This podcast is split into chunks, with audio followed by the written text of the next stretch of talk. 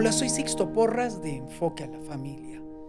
El día de hoy en la lectura pública de la Biblia vamos a estar leyendo el Salmo 106, un llamado al arrepentimiento, donde todo un país debe de arrepentirse por sus errores. Iremos a Primera de Crónicas 24 y 25, donde nos habla de las responsabilidades de los sacerdotes, responsabilidades de los músicos, y estos principios nos ayudan a establecer un hogar saludable y un pueblo en orden.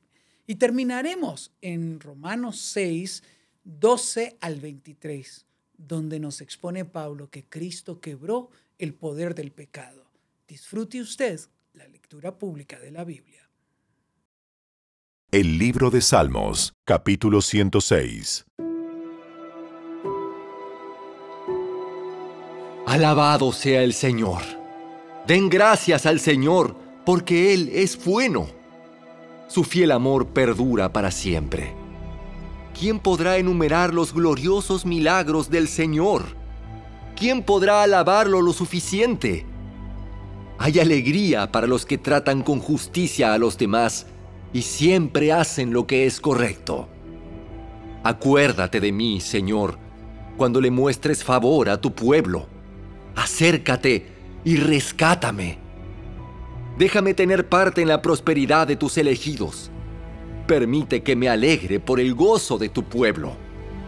Concédeme alabarte con los que son tu herencia. Hemos pecado como nuestros antepasados. Hicimos lo malo y actuamos de manera perversa. Nuestros antepasados en Egipto no quedaron conmovidos ante las obras milagrosas del Señor Pronto olvidaron sus muchos actos de bondad hacia ellos. En cambio, se rebelaron contra Él en el Mar Rojo. Aún así, Él los salvó. Para defender el honor de su nombre y para demostrar su gran poder. Ordenó al Mar Rojo que se secara y condujo a Israel a través del mar como si fuera un desierto. Así los rescató de sus enemigos y los libertó de sus adversarios. Después el agua volvió y cubrió a sus enemigos. Ninguno de ellos sobrevivió. Entonces el pueblo creyó las promesas del Señor y le cantó alabanzas. Sin embargo, qué pronto olvidaron lo que Él había hecho. No quisieron esperar su consejo. En el desierto dieron rienda suelta a sus deseos pusieron a prueba la paciencia de Dios en esa tierra árida y baldía. Entonces les dio lo que pedían, pero al mismo tiempo les envió una plaga. La gente del campamento se puso celosa de Moisés y tuvo envidia de Aarón, el santo sacerdote del Señor. Por esa causa la tierra se abrió, se tragó a Datán y enterró a Abiram junto con los otros rebeldes. Sobre sus seguidores cayó fuego. Una llama consumió a los perversos. Los israelitas hicieron un becerro en el monte Sinaí. Se inclinaron ante una imagen hecha de oro. Cambiaron a su glorioso Dios por la estatua de un toro que come hierba. Se olvidaron de Dios, su Salvador, quien había realizado tantas grandezas en Egipto obras tan maravillosas en la tierra de Cam, hechos tan asombrosos en el Mar Rojo. Por lo tanto, él declaró que los destruiría. Pero Moisés, su escogido, intervino entre el Señor y los israelitas. Le suplicó que apartara su ira y que no los destruyera. El pueblo se negó a entrar en la agradable tierra porque no creían la promesa de que Dios los iba a cuidar. En cambio, rezongaron en sus carpas y se negaron a obedecer al Señor. Por lo tanto, Él juró solemnemente que los mataría en el desierto, que dispersaría a sus descendientes entre las naciones y los enviaría a tierras distantes. Después, nuestros antepasados se unieron para rendir culto a Baal en Peor. Hasta comieron sacrificios ofrecidos a los muertos. Con todo eso provocaron el enojo del Señor. Entonces se desató una plaga en medio de ellos. Pero Finés tuvo el valor de intervenir y la plaga se detuvo. Por eso, desde entonces, se le considera un hombre justo. También en Meriba, provocaron el enojo del Señor y le causaron serios problemas a Moisés. Hicieron que Moisés se enojara y hablara como un necio. Israel no destruyó a las naciones que había en la tierra como el Señor le había ordenado. En cambio, los israelitas se mezclaron con los paganos y adoptaron sus malas costumbres. Rindieron culto a sus ídolos y eso resultó en su ruina. Hasta sacrificaron a sus propios hijos e hijas a los demonios. Derramaron sangre inocente, la sangre de sus hijos e hijas. Al sacrificarlos a los ídolos de Canaán, contaminaron la tierra con asesinatos. Se contaminaron a sí mismos con sus malas acciones, y su amor a los ídolos fue adulterio a los ojos del Señor. Por eso, el enojo del Señor se encendió contra su pueblo, y él aborreció a su posesión más preciada. Los entregó a las naciones paganas y quedaron bajo el gobierno de quienes los odiaban. Sus enemigos los aplastaron y los sometieron a su cruel poder. Él los rescató una y otra vez, pero ellos decidieron rebelarse en su contra y finalmente su pecado los destruyó. Aún así, Él sintió compasión por la angustia de ellos y escuchó sus clamores. Recordó el pacto que les había hecho y desistió a causa de su amor inagotable. Hasta hizo que sus captores los trataran con amabilidad. Oh Señor nuestro Dios, sálvanos. Vuelve a reunirnos de entre las naciones para que podamos agradecer a tu santo nombre, alegrarnos y alabarte. Alaben al Señor, Dios de Israel, quien vive desde siempre y para siempre. Que todo el pueblo diga, Amén. Alabado sea el Señor.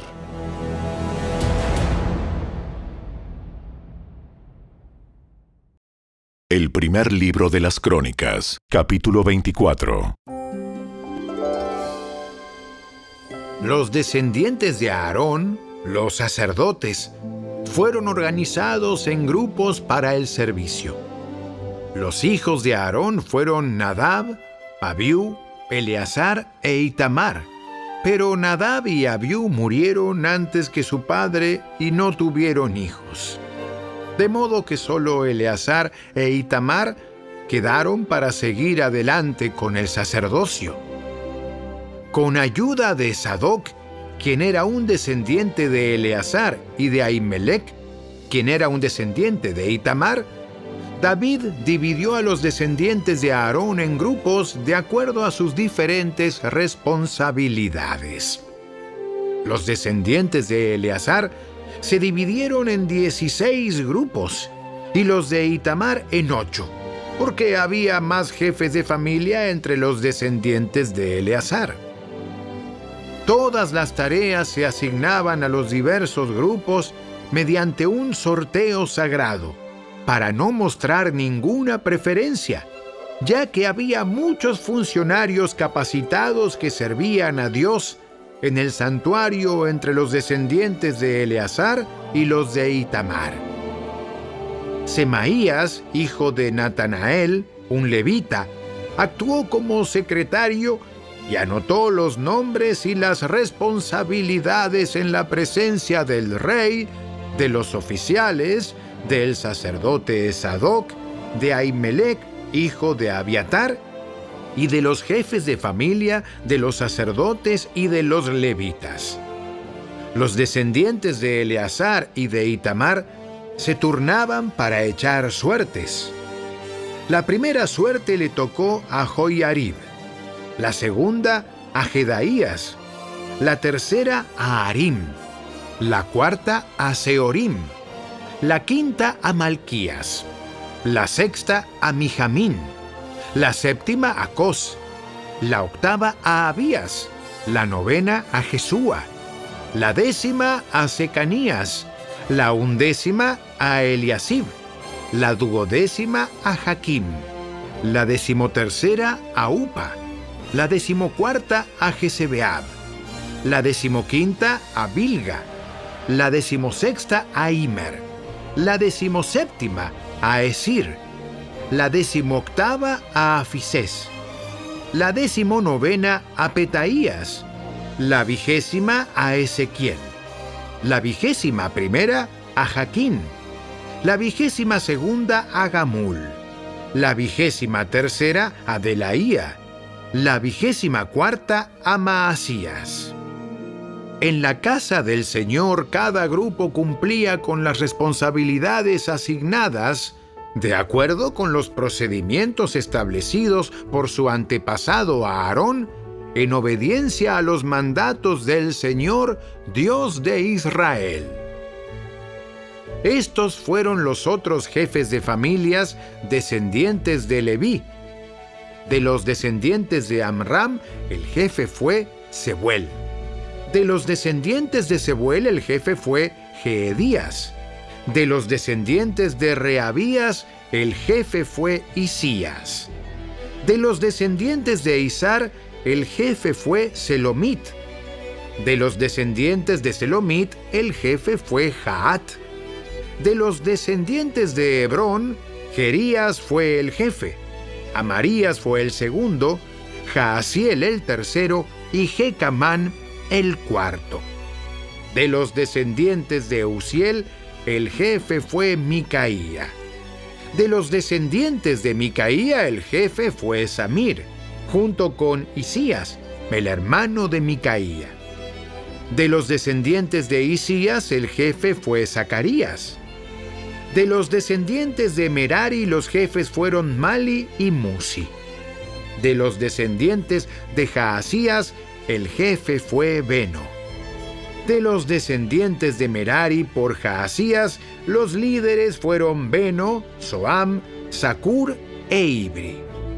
De los descendientes de Mali el jefe fue Eleazar, aunque no tuvo hijos. De los descendientes de Cis el jefe fue Jerameel. De los descendientes de Musi los jefes fueron Mali, Eder y Jerimot. Esos fueron los descendientes de Leví según sus diversas familias. Al igual que a los descendientes de Aarón, se les asignaron responsabilidades por medio de sorteo sagrado sin tomar en cuenta la edad o el nivel. Se echaron las suertes en la presencia del rey David, de Sadoc, de Ahimelech y de los jefes de familia, de los sacerdotes y de los levitas.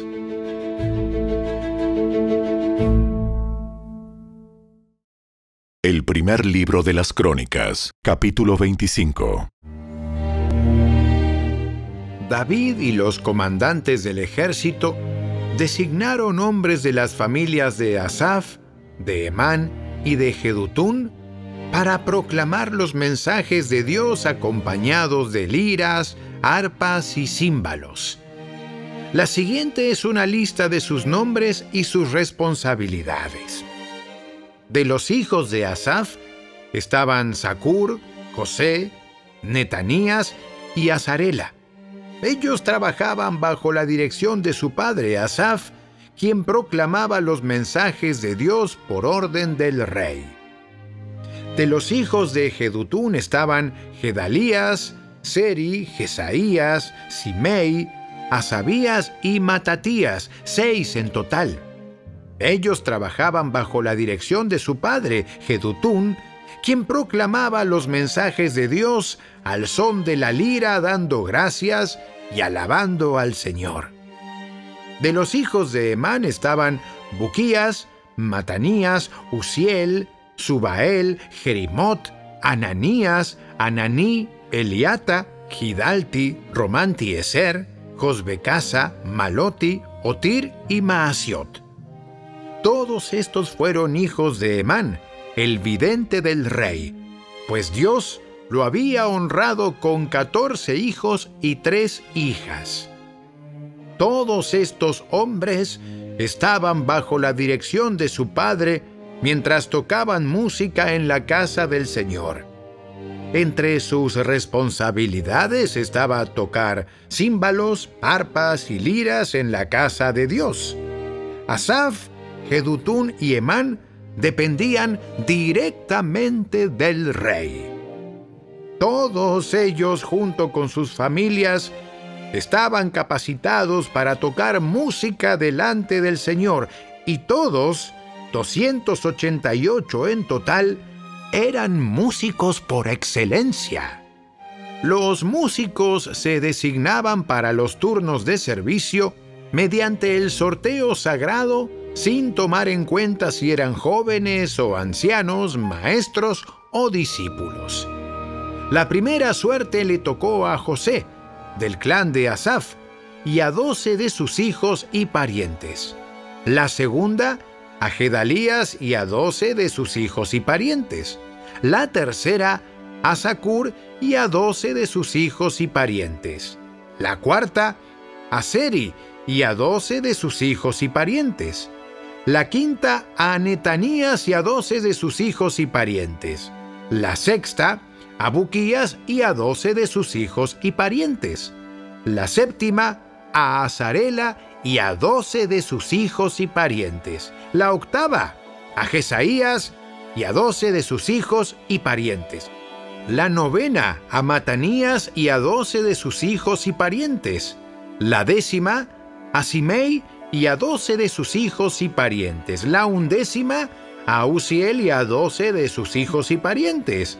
La duodécima, a Asabías y a doce de sus hijos y parientes la decimotercera a Subael y a doce de sus hijos y parientes, la decimocuarta a Matatías y a doce de sus hijos y parientes, la decimoquinta a Jerimot y a doce de sus hijos y parientes, la decimosexta a Ananías y a doce de sus hijos y parientes, la decimoséptima a Josbecasa y a doce de sus hijos y parientes, la décimo octava a Ananí y a doce de sus hijos y parientes.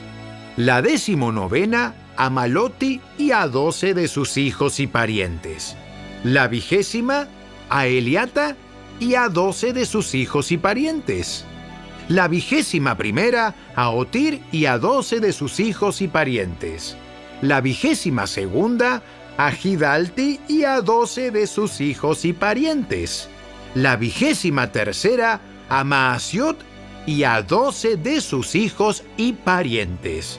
La vigésima cuarta a Romanti Eser y a doce de sus hijos y parientes. La carta del apóstol Pablo a los Romanos, capítulo 6.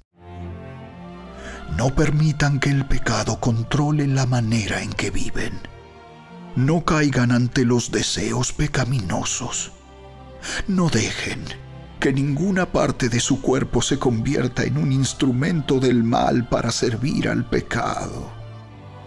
En cambio, entréguense completamente a Dios, porque antes estaban muertos, pero ahora tienen una vida nueva Así que usen todo su cuerpo como un instrumento para hacer lo que es correcto para la gloria de Dios. El pecado ya no es más su amo, porque ustedes ya no viven bajo las exigencias de la ley. En cambio, viven en la libertad de la gracia de Dios. Ahora bien, ¿Eso significa que podemos seguir pecando porque la gracia de Dios nos ha liberado de la ley? Claro que no. ¿No se dan cuenta de que uno se convierte en esclavo de todo lo que decide obedecer? Uno puede ser esclavo del pecado, lo cual lleva a la muerte, o puede decidir obedecer a Dios, lo cual lleva a una vida recta. Antes ustedes eran esclavos del pecado, pero gracias a Dios, ahora obedecen de todo corazón la enseñanza que les hemos dado. Ahora son libres de la esclavitud del pecado y se han hecho esclavos de la vida recta. Uso la ilustración de la esclavitud para ayudarlos a entender todo esto, porque la naturaleza humana de ustedes es débil. En el pasado se dejaron esclavizar por la impureza y el desenfreno, lo cual los hundió aún más en el pecado. Ahora deben entregarse como esclavos a la vida recta para llegar a ser santos. Cuando eran esclavos del pecado, estaban libres de la obligación de hacer lo correcto. ¿Y cuál fue la consecuencia? Que ahora están avergonzados de las cosas que solían hacer, cosas que terminan en la condenación eterna pero ahora quedaron libres del poder del pecado y se han hecho esclavos de Dios. Ahora hacen las cosas que llevan a la santidad y que dan como resultado la vida eterna. Pues la paga que deja el pecado es la muerte, pero el regalo que Dios da es la vida eterna por medio de Cristo Jesús nuestro Señor.